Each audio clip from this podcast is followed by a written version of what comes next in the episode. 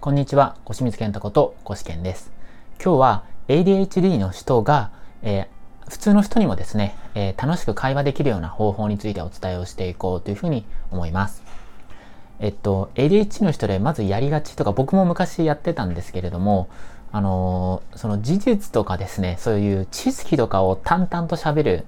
っていうことですよね。例えば、あの、僕だったらこういう専門分野があって、こういうことやって、こういうことやってましたみたいな。あ、もちろん最初の自己紹介はいいんですけれども、あの、特に知らない話だと、相手がついていけないんですよね。だから、例えば自分の好きな、僕だったらジャズピアノが好きなんで、僕はこういうジャズピアノの人が好きで、こうで、こうで、こうで、みたいな。このピアニストのこういう演奏が良くて、みたいな。で、こういうところになんかそれ奥深さがあるんだよ、みたいな。話をしても、大体 ADH の人ってその、まあ普通の人がね、興味ありそうな話題だったらいいんですけども、そのマニアックなことが好きな人が多いんですよね。じゃあ、どういう話をしていけばいいのかっていうことですよね。で、え、っと、もちろんそういう話をね、知識はそういう話をしたいくなったら、まずは、あの、もちろんそういう話をしていくのもまあありなんですけど、その手前にですね、あの、もうちょっと自分の、えっと、気持ちですね。これを、えっと、もっと会話の中に入れていくってことは僕は重要だというふうに思ってます。あの、僕自身これは、あの、気づいたら無意識にやってました。でもそういうコミュニケーションの本とか読んで、あ、それは重要なんだなって分かった時に、確かに会社とかでそういう話をした時に反応が良かったのをよく覚えています。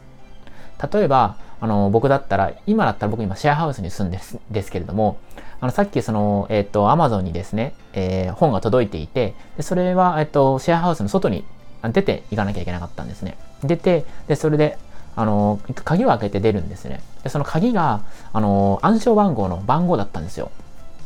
で、あ、番号付きのまあ鍵なんですよね。で、それで番号も普通だったら、あの、なんか覚えてるんですけど、なんか焦っちゃって忘れちゃったんですよね。で、しかもその暗号の鍵が、あのー、鍵の番号が携帯に、あのー、iPhone に入ってまして、で、その iPhone をもう部屋に置いてきちゃったので、めちゃくちゃ焦ったんです。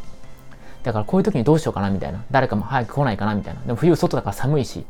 こういう時すごい焦りましたみたいな話ですよね。で、こういうのって多分こういう話って誰でもあることだと思うんですよ。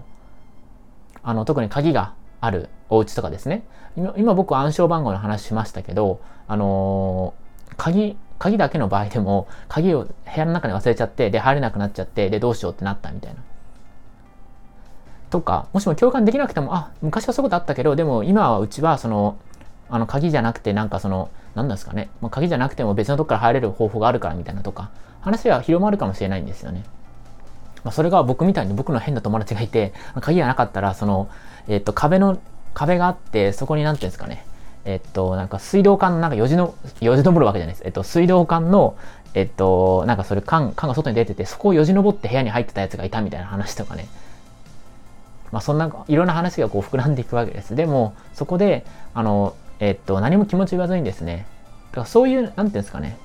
だから、そういう日常の自分がどういうことを思ったか、どういうことを感じたかっていうことをぜひですね、何か、えっと、書き留めるような、あの、ことをまずやってもらえればと思います。そういうことを書き出すっていうことですよね。で、これってかなり重要です。で、実は、こういうことをやってる人の方が、例えば、特にネガティブな感情とか、なんか、悲しかったとか、寂しかったとか、あとはなんか焦ってるとか、まあそういうネガティブな感情ですね。これ実は出した方が、実はそういうのに、あの、だんだん安定してくるっていうふうに言われてるんですね。だからもしもそういう自分がですね、そのネガティブに陥りやすいんだったら、逆にそういうことを書き出してみる方がいいかもしれません。で、そうすると、あの、会話も弾みますし、自分のメンタルも安定してくるってことですね。ということで今日は、ADHD の人が普通の人とも楽しく話す方法についてお伝えをしました。今、期間限定で生きづらかった ADHD の僕が起業して人生を楽しめるようになった方法を無料ウェブセミナーで公開しています。無料ウェブセミナーの登録はこの動画の下の部分ですね、をクリックして、そこから参加をしてください。また、この動画がいいと思ったら、ぜひいいねとチャンネル登録をお願いします。